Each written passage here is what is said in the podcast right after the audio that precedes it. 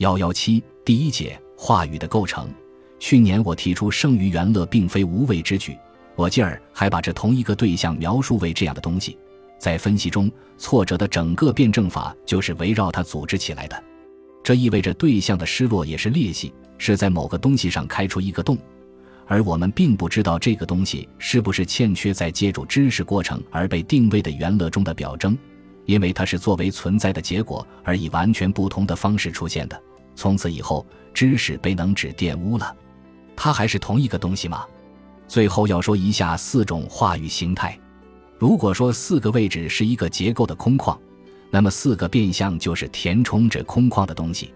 在所有四种话语中，构成结构的四个位置是不变的，各个变相则依照某一特定的逻辑次序被配置在相应的位置，由此就形成了不同的话语形态。其结构可分别用下列图示来表示。在此。我们可能会提出三个问题：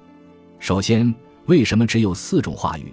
因为既然是四个变相和四个不变的位置进行组合，那就应当有二十四种话语。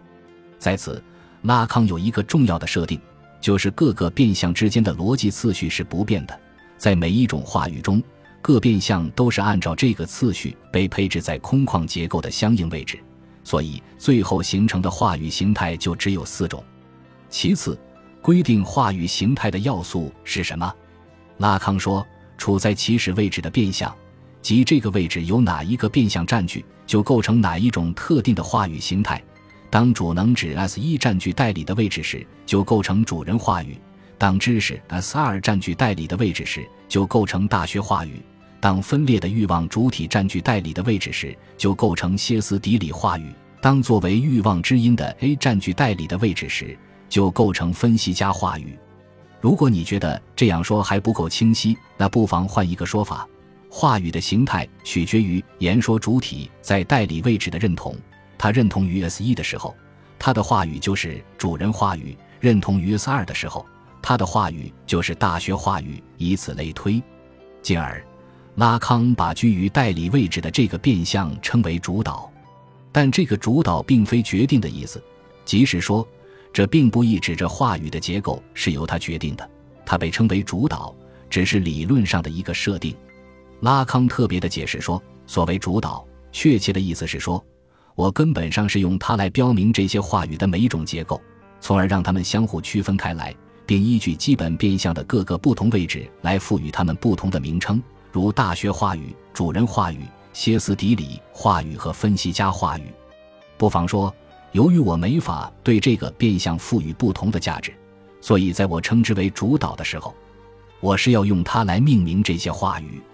主导这个词并不意指着主控权，一定意义上，这种主控权是假定存在的，并且还不确定，尤其对主人话语而言。不妨说，人们可以，例如，依据话语的情形，把这个主导变相赋予不同的实体。最后。四种话语之间的关系是怎样的？拉康的四种话语并无确定的排列顺序，这意味着它们相互之间并不存在一个固定的时间先后关系。但拉康似乎认为它们之间存在一些组合关系或逻辑关系，或是并列的，比如主人话语和大学话语、歇斯底里话语和分析家话语。前一组同属于霸权式的权力话语，后一组则同属于质疑性的批判话语。或是对立的，比如主人话语和分析家话语、大学话语和歇斯底里话语。不过，这一对立不是相反或相互否定意义上的，就是说，他们不是那种对称性的矛盾双方，而是莫比乌斯代式的另一面，即分析家话语是主人话语的另一面，是对主人话语的质疑和切割。但这个另一面不可以反过来说。同样的，歇斯底里话语是大学话语的另一面，是对大学话语的质疑和切割。拉康还认为，四种话语之间有某种循环转换的关系。四种话语的结构纯粹是形式上的，故而话语之间的转换也是形式上的。这一转换遵循一个基本规则：四个变相 S 一、S 二、A 和按此顺序顺时针的配置在四个位置。这一顺序在每一种话语结构中是不变的，使每种话语区分开来的乃是占据代理位置的变相。主人话语被视作是起始性的话语，S 一、S 二、A 和分别配置在代理。他者产品和真理的位置。就是说，四个变相最基本的结构关系与四个位置的关系正好吻合，将主导变相的位置按逆时针旋转，但各变相之间的次序不变，就可以依次得到大学话语、分析家话语和歇斯底里话语。这一旋转继续下去，就构成了一个循环，即把歇斯底里话语逆时针旋转，就回到了主人话语，再旋转下去，就开始了新一轮的循环。这个循环有什么意义吗？是的，在我们看来，它除了是一个纯粹形式化的游戏以外，并无太大意义。这个循环既不表明话语之间存在某种发展的关系，也没有呈现话语的历史演化。拉康明确地说道：“不可以在历史或发展的意义上来理解不同话语间的转换。”可对拉康而言，指出这个循环关系，也许可以说明话语的一个重要特征，即虽然各个话语在结构上是相对自足的。但它们内有的断裂、不可能性的断裂和无能的断裂，必定会把话语的意义运作引向某个逻辑死结、某个崩溃点，最终导致从一种话语变换到另一种话语。四个位置、四个变相、两个断裂以及四种话语形态，这些就是构成话语的形式结构的最基本方面。需要再一次强调的是。虽然我在上面多次用传播学的交流模式来对比拉康的话语结构，但这并不意味着我们可以从传播学的角度来理解他的话语理论。实际上，拉康从六十年代对元乐、对象 A、趋利等问题的关注转向话语分析，并没有偏离其精神分析学的轨道，他只是换用一种新的方式来重述自己的理论。那么，拉康究竟想用话语模型说明什么？要对这个问题直接给出一个答案是很轻松的事情。他想要说明的是，主体间的交流是不可能的，主体的欲望满足是不可能的，性关系是不可能的，对真理的全说是不可能的，等等。但要说清楚这一系列的不可能性的逻辑运作，却是极其艰难的。下面，我想从能指或知识与元乐的关系这个角度，它实际就是拉康阐述其话语结构的基础。来对拉康的不可能性的逻辑做以说明。拉康对元乐的思考自一开始就与能指的维度相关联。在六十年代，例如在极其重要的第七期和第十一期研讨班中，他大约把这两者视作根本上是对立的。基处在象征秩序中的能指运作构成了对实在界的元乐的禁止，而元乐则被看作是对复法的僭越，或者说是通过这一僭越而部分的实现的。